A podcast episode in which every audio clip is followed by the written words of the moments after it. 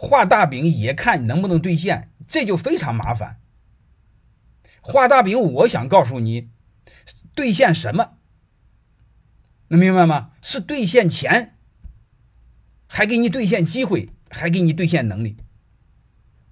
我想告诉大家，现在中我们草根企业的成功率也就百分之一，三年之后九十九的企业都死掉。你说他跟你兑现什么？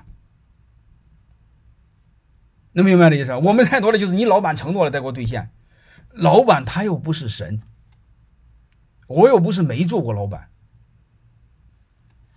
好吧，所以我们有时候太在乎的老板不能兑现，他不是神呢。他说的东西，各位，你问你一句话，他能有百分之三十的准确率，他都是他就非常优秀了。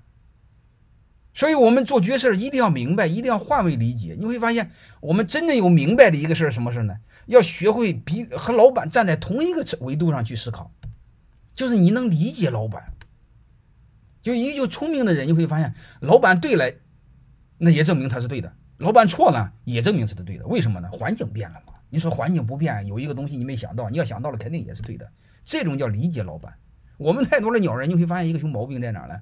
就是老板做对了，你给忘了；做错了，你记住了。啊，这老板成功的秘诀，坑蒙拐骗，一看来你不是老板。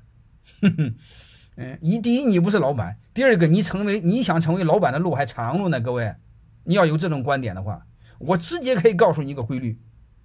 就人品平均人品平均素质来说，老板要比不是老板的人高得多，这一点我没有一点歧视，一点不是贬低，我跟你说的是事实。因为有一句话，你们就叫厚德载物，就是说白了，他这个德行不够，他驾驭不了这么多的财富。你就从这个看就好了。